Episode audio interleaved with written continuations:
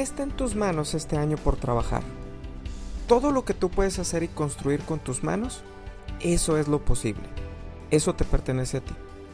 Pero todo lo que no esté en tus manos, todo lo que para ti de pronto se vuelve imposible, eso es lo que tú necesitas saber que para Dios es como un día de campo. Ya se va a terminar este mes. Ya la próxima semana comenzamos febrero. ¿Qué significa esto? Que tú ya debes de saber y ya debes de haber analizado cómo va a ir este año en cuanto a las posibilidades y oportunidades que vas a tener. Hay cosas que yo puedo lograr. Todas esas que están en mi corazón para realizar requieren de sacrificio y de esfuerzo. Pero en el transcurso del año habrá cosas posiblemente, y válgame la redundancia, que no me va a ser posible lograr. Eso le va a corresponder a Dios, no me va a pertenecer a mí. Ahora, ¿qué implica la fe? ¿Cuál es el ingrediente de la fe? Es creer. Creer que Dios puede hacer las cosas que yo no puedo hacer.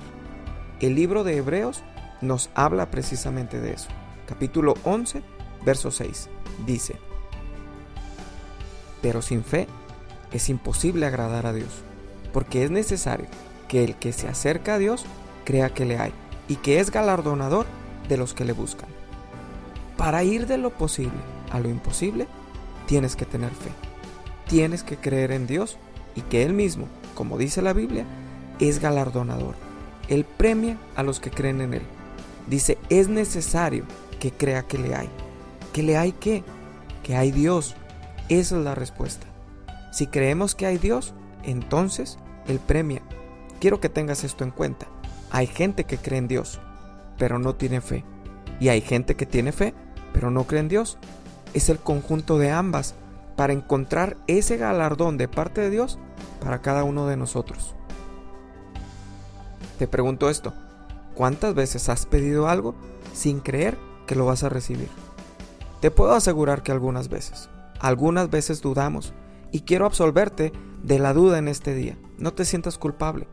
Pero sí te tengo que decir que la duda viene porque vemos desde nuestra perspectiva y no desde la perspectiva de Dios. No vemos desde donde Dios porque muchas veces no lo conocemos desde esa área en donde estamos pidiendo. Es decir, sí, puedo conocer a Dios como sanador, pero quizá no como proveedor. Y entonces cuando pido, pues difícilmente creo que Él me va a proveer porque lo conozco como sanador, no como proveedor. A lo mejor para otros sí, pero para mí no. Sí, conozco a Dios como proveedor, pero no como Padre eterno. Y cuando necesito que Él venga y traiga consuelo a mi corazón, pues bueno, lo conozco como el que me suple todo, pero no como el que me consuela. Sí, conozco a Dios como un Padre eterno, pero no como un restaurador de vidas. Y así podría continuar con todo el carácter de Dios.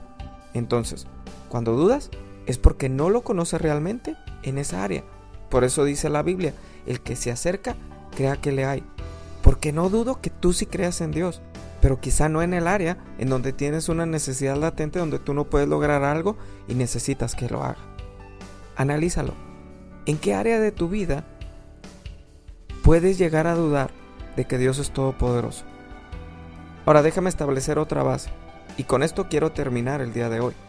No porque no suceda lo que tú quieres o lo que tú estás pidiendo, significa que Dios deja de ser todopoderoso. El problema es que muchas veces pensamos que tenemos el genio de la lámpara maravillosa para que nos cumpla todos nuestros deseos. Tenemos un Dios soberano. ¿Qué significa esto? Que Él hace lo que Él quiere hacer. Y sí, es un Dios que nos ama, pero eso no significa que nos va a dar todo lo que nosotros pedimos. Es como si un padre solo porque ama a su hijo le da un coche para que lo conduzca teniendo 6 años. ¿Por qué muchas veces no recibimos lo que le pedimos a Dios? ¿Te has preguntado eso? Precisamente es por eso, porque Dios es soberano y omnisciente, todo lo sabe. Y si todo lo sabe, entonces hay cosas que Él sabe que le estamos pidiendo que no nos benefician ni nos bendicen. Ahora, ¿qué con las cosas que son buenas como una enfermedad que le pido que él me sane o una restauración familiar, no sé, algo que realmente es importante y que de pronto es una situación que se puede llegar a sufrir. Cuando eso sucede, Dios sigue siendo Dios y debemos de confiar en su sabiduría y su soberanía. En algún momento vendrá la respuesta favorable para ti, dice la Biblia en Jeremías capítulo 29, verso 11, porque yo sé los pensamientos que tengo acerca de vosotros, dice Jehová, pensamientos de paz y no de mal, para darte el fin que estás esperando. En algún momento, ese final que estás esperando va a venir. Tienes que tener fe. Tienes que creer que ese final va a venir a tu vida, porque para Dios no hay nada imposible. Eso lo dice la Escritura. Todo es posible para Él.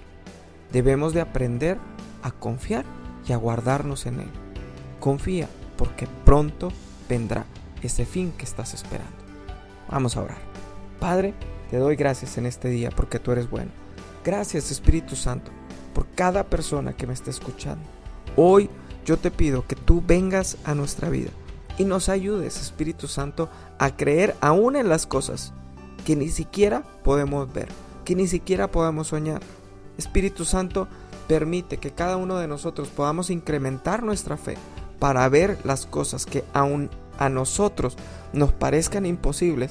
Señor, desde tu perspectiva, ayúdanos a mirar que son posibles. En el nombre de Jesús, yo te pido que tú nos des esa visión para ver todo, todo, todo desde tu perspectiva y aprender a creer, Señor, de manera oportuna y sin dudar de que tú vas a hacer las cosas, Señor, en nuestro favor, aunque no sea lo que nosotros te estamos pidiendo, porque así lo dice la Biblia.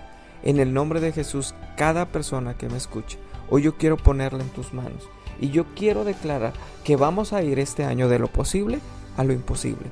Espíritu Santo, que en los próximos meses vamos a ver cosas que ojo no vio ni oído yo, Señor, sino esas cosas que tú has reservado para los que te amamos, para los que te buscamos, para los que todos los días estamos buscando que tu presencia se manifieste y se glorifique en cada uno de nosotros.